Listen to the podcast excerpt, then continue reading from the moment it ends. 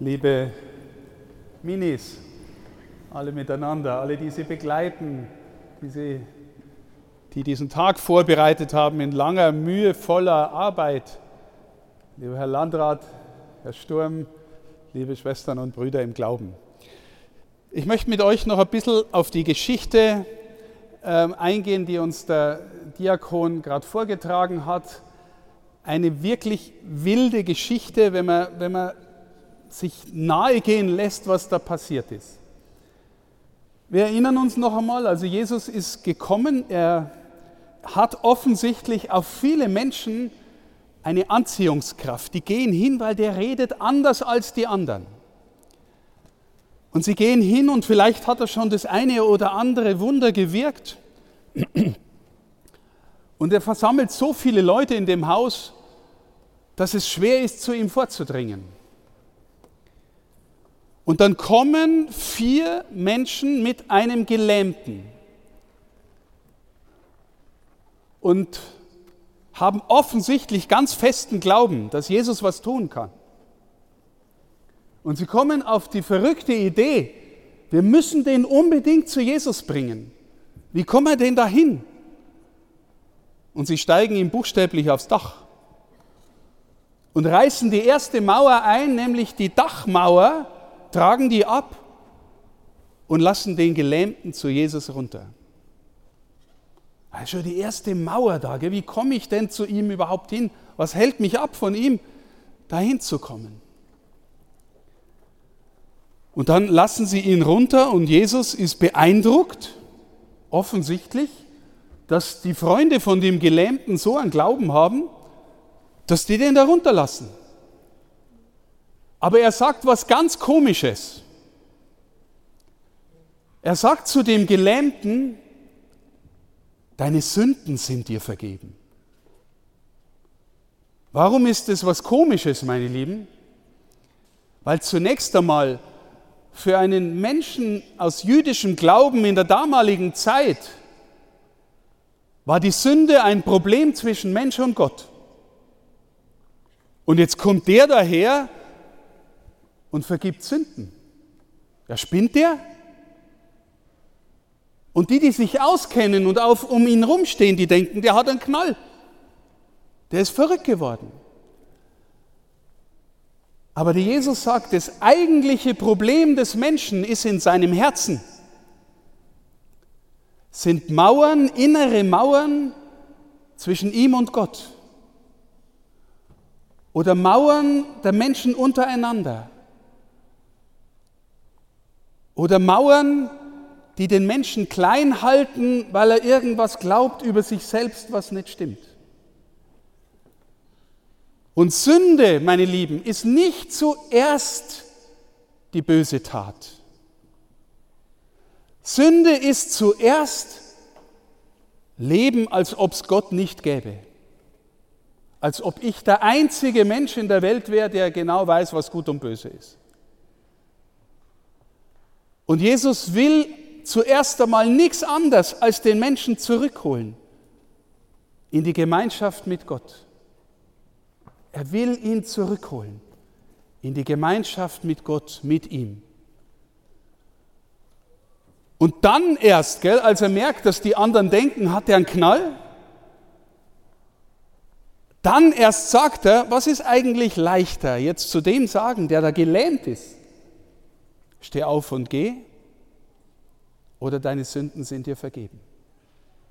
Und als Beweis, dass er die Vollmacht hat, Sünden zu vergeben, den Menschen zurückzuholen, sagt er, jetzt steh auf und geh. Meine Lieben, was könnte das für uns bedeuten? Für uns, für euch Ministrantinnen und Ministranten, für jeden Menschen von uns. Ich möchte einen Punkt sagen, der mir ganz wichtig ist. Es kann sein, dass du in deinem Herzen etwas über dich glaubt, über dich glaubst, was eine Lüge ist und was dich lähmt und klein macht. Also zum Beispiel kann sein, dass dir in deinem Leben mal jemand gesagt hast, das lernst du nie, für das bist du zu dumm. Das ist eine Lüge. Vielleicht hat dir mal jemand gesagt, du bist nicht klug genug, du bist nicht schön genug, du genügst nicht. Und weißt du, vielleicht glaubst du das in deinem Herzen selber. Und dann liegst du vielleicht da, wie vorhin in dem eindrucksvollen Spiel, das junge Mädel, das klein gehalten war. Von Lügen über sich selbst, von Ängsten, die es bedrücken, von irgendwas, was mich gelähmt macht und mich nicht aufstehen lässt und gehen. Jeder Mensch hat in sich solche inneren Mauern oder im Herzen vielleicht auch Zweifel über sich. Und die Frage, genüge ich? Und heute, liebe Schwestern und Brüder, liebe Minis, heute und immer wieder neu sagt dir Gott in dein Herz hinein, du genügst. Du bist mein Lieblingskind. Ich habe dich geschaffen. Du bist gut genug und schön genug. Du bist ein Kind Gottes. Und wenn du das einmal irgendwie in dir dir sagen lässt, von Gott wirklich sagen lässt, dann gehst du anders in die Welt als vorher. Dann wird die eine oder andere Lüge zerstört dann wird die eine oder andere Angst in dir zerstört. Weil du gewissermaßen von innen und von unten die Kraft kriegst, die dich trägt. Und meine Lieben, es gibt in unserem Herzen nicht nur die Lüge, die von außen kommt. Es gibt in unserem Herzen auch manches in mir, was ich vielleicht selber nicht leiden kann. Neid, Missgunst. Deine beste Freundin, die immer bessere Schulnoten hat als du, gönnst du dir das? Oder denkst du, die blöde Kuh hat schon wieder einen Einser und ich nur einen Dreier? Gönnst du ihr das, dass sie, du kannst was anders. Du bist gut in dem, was Gott dir geschenkt hat. Und vielleicht, wenn du dich anstrengst, kriegst auch eine bessere Note. Wisst ihr, in uns sind auch manchmal Dinge, die aus mir kommen, die nicht gut sind. Nachher singen wir gleich ein schönes Lied, das heißt, ein Lied zu Gott, das heißt, und ich danke dir, dass du mich kennst und trotzdem liebst. Gott hat dich gemacht und er liebt dich mit allem Trotzdem, und er liebt dich erst recht und sagt dir, du bist gut genug. Und weißt du, wenn du das erfährst von Jesus und von der Gemeinschaft, die wir miteinander glauben, dann löst sich manche Fessel, manche Lähmung, dann löst sich manche Angst und du wirst innerlich freier. Und du kannst innerlich rausgehen und sagen, zu wem du gehörst. Ein wichtiger Punkt ist auch, meine Lieben, einige von euch sind schon ein bisschen älter, von den Minis meine ich jetzt. Gell? Und ich weiß, dass wenn jemand so vielleicht 14, 15, 16, vielleicht noch ein bisschen älter ist, dann ist mehr so cool zu ministrieren. Dann gibt es in der Klasse vielleicht Leute, die sagen, glaubst du den Schmarrn? und du gehst neu in Kirch. Ich wünsche dir, dass du in die, in die Freude findest, zu Jesus zu gehören, der zu dir sagst, du bist gut genug, du genügst, du bist mein Lieblingskind. Weil dort, wo wir das immer wieder erfahren, in der Kirche, in der Gemeinschaft mit ihm, dort gehen wir hin. Und ich wünsche dir, dass du das auch in Zukunft sagen kannst. Und ein letzter Gedanke noch. Heute ist der 24. Juni.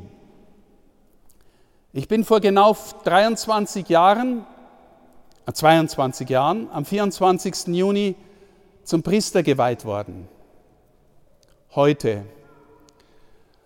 Und ich habe vorher, ich war schon 36 Jahre alt, und ich habe vorher lange gesucht, was könnte für mein Leben Sinn machen?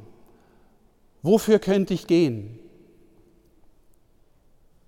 Und als ich dann gewissermaßen irgendwann, Ende 20 war ich schon, die Erfahrung gemacht habe, es gibt jemanden, der nie aufhört zu mir zu sagen, du bist gut genug, du bist geliebt, du bist mein Kind.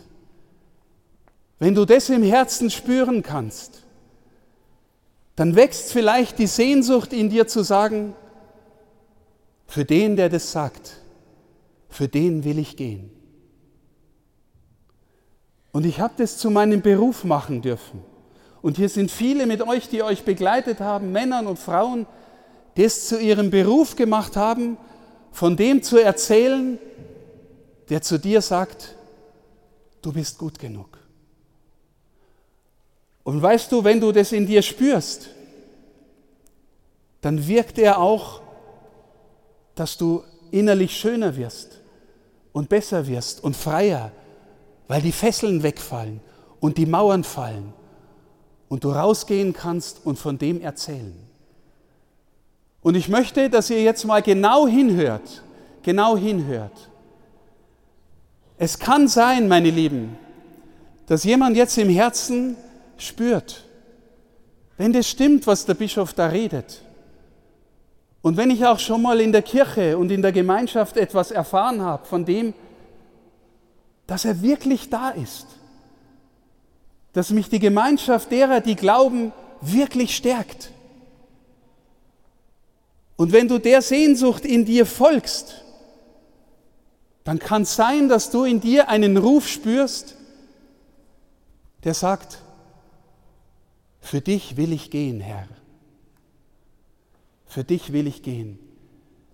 Ich sag dir, für mich gibt es keine größere Freude, als mit ihm und für ihn gehen zu dürfen. Und es ist ein unglaubliches Privileg, euch heute von dem erzählen zu dürfen. Der sagt zu dir, du bist mein geliebtes Kind. Du brauchst keine Angst haben. Was auch kommt, ich gehe mit dir und ich bleibe bei dir. Mit mir, deinem Gott, sagt er zu dir, sprengst du Fesseln und überspringst du Mauern. Und das wünsche ich dir von ganzem Herzen. Amen.